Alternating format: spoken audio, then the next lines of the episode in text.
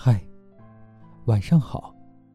漫漫的星空中，你是哪一颗星呢？我是你的朋友大麦克风。今天也过得很好吧？要坚持哦。今天要分享的文章是：失眠，也许是因为缺爱。来自作者王喜。有时一觉醒来，发现半夜三更的朋友圈比白天热闹，有人在刷屏。有人在数羊，有人在宣泄。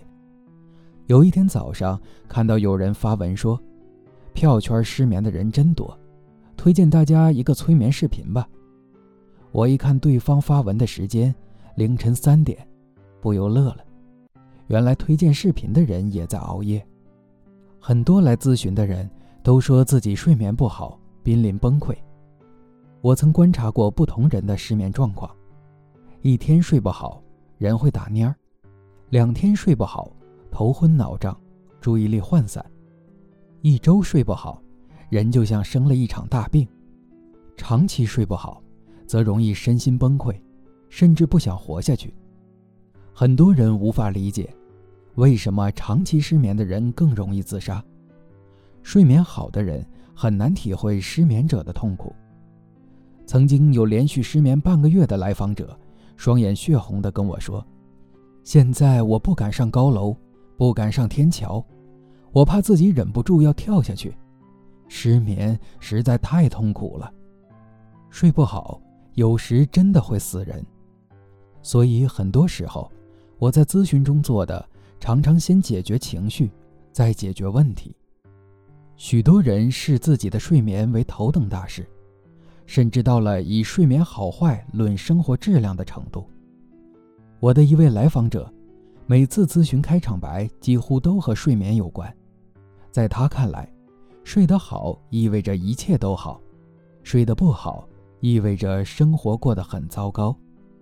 他总会强调：“这一周我最渴望见到的是你。”每次做完咨询，我都睡得格外香。他长期熬夜，熬夜的主题是玩手机。用手机刷朋友圈，看抖音，看小说，看电视剧。夜深人静的时候，他的身体已经很累了，但他的心却还很兴奋，像陀螺一样不停旋转，无法停下来。我们在咨询中多次探讨，对他来说，白天的时间都给了工作和外界，只有晚上的时间真正属于自己。熬夜是一种需要，是他补偿自己的方式。当然，熬夜还和恐惧有关。他担心自己睡着之后不知道世界会发生些什么。他的烦恼在于，一边认为熬夜是不对的，一边又放不下手机。我试图去理解手机对他更深层的意义。一次咨询中，我眼前突然出现一个意象：他把手机抓在手里的样子，就像是抓住了一只奶瓶。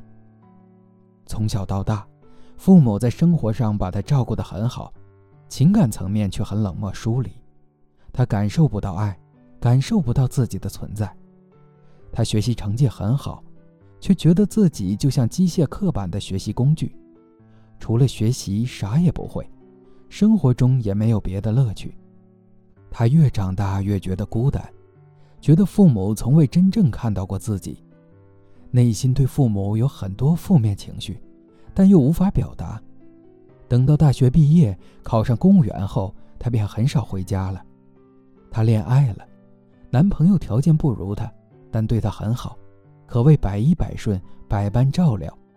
她形容像照顾婴儿一样照顾我。恋爱中，她一直享受被当作婴儿般照顾的感觉，忽略了男朋友的情感需求。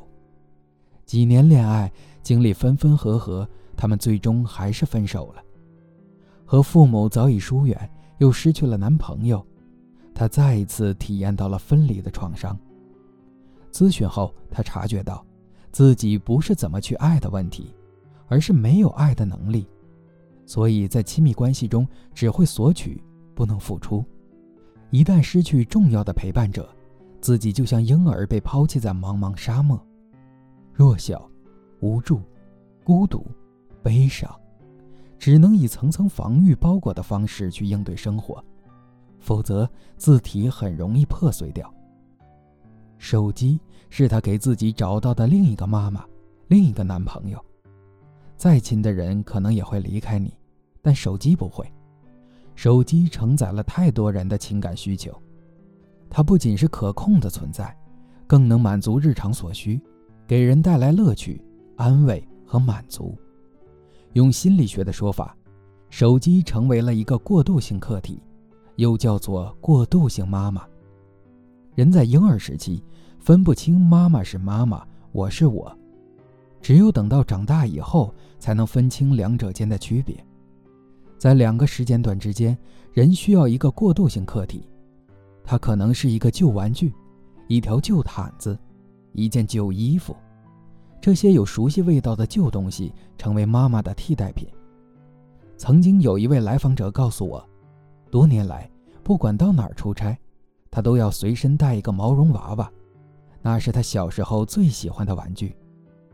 那个毛绒娃娃已经磨损得很严重了，但对他来说，是不可替代的存在，只要带着它，他走到哪里都有安全感，睡眠也比较安稳。很多人对手机执着到痴迷的程度，有人临睡前看手机，不小心打个盹儿，手机啪一下砸到脸上；有人玩着玩着实在太困了，忍不住睡着了，睡得浅，很快又惊醒过来，醒过来第一件事就是去抓手机。对现代人而言，手机实在太重要了。很多家长视手机为洪水猛兽，抱怨孩子玩手机上瘾，想方设法杜绝孩子玩手机，却从未意识到手机对孩子的意义。父母和孩子因为手机引发战争的现象非常普遍，媒体曾报道过好几起因为手机被没收，孩子自杀身亡的悲剧。很多人无法理解，认为现在的孩子太脆弱。太矫情了，竟然因为一个冷冰冰的手机而放弃生命。容易手机上瘾的孩子大多遭遇了一些现实的困难，手机成为他们逃避现实、减轻压力、与外界连接的重要途径，甚至是最后的避风港。简单粗暴地干预孩子玩手机或者没收手机，一些孩子会彻底不去上学或自伤自残来反抗。对有些孩子来说，没有手机就像被剥夺了最后的希望，活着还不如死去。父母千万不要低估手机对孩子的重要性。有时候，手机是孩子的另一个客体，另一个妈妈。一个经历过家庭暴力的孩子对我说：“我每天晚上必须拿着手机才能睡觉，如果不握着手机，我就睡不着。”如果家里有手机上瘾的孩子，父母或许要尝试去理解一下，孩子对手机痴迷的背后隐藏着怎样的情绪和困难。据说，我国有超过三亿人存在睡眠障碍。二零一九年，上海市精神卫生中心开设了睡眠障碍病房，开设之后预约者众多。睡眠病区的环境和其他病区都不一样。就是希望到这里来的人能够感受到心灵的平静和安宁。所有的睡不好都与心相关，心若平静安稳，睡眠自然好；心若焦虑浮躁，人就会失眠。一些来咨询的人因为失眠而焦虑，说睡不着的时候非常恐惧，内在有虚弱、空洞、无处安放的感觉。有这些感受的人，现实中大多没有良好的亲密关系，没有可依靠、可信任的人，缺乏爱的能力，不愿付出爱，也不愿意接受爱，活在人群里，却如同置身在沙漠中。所有症状的背后都有渴望，这个渴望常常指向爱。亲密关系的意义在于，当我们心中有爱，有爱着的人。同时也被人所爱，我们的心就会安定愉悦。当一个人内在有了爱和稳定，走到哪里都不会害怕，也能去适应外部环境的人际关系。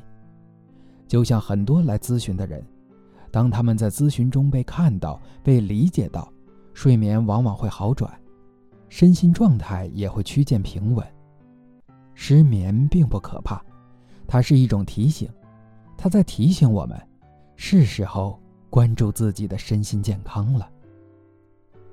好了，今天的分享就是这样，感谢收听，朋友们晚安，我们明天见。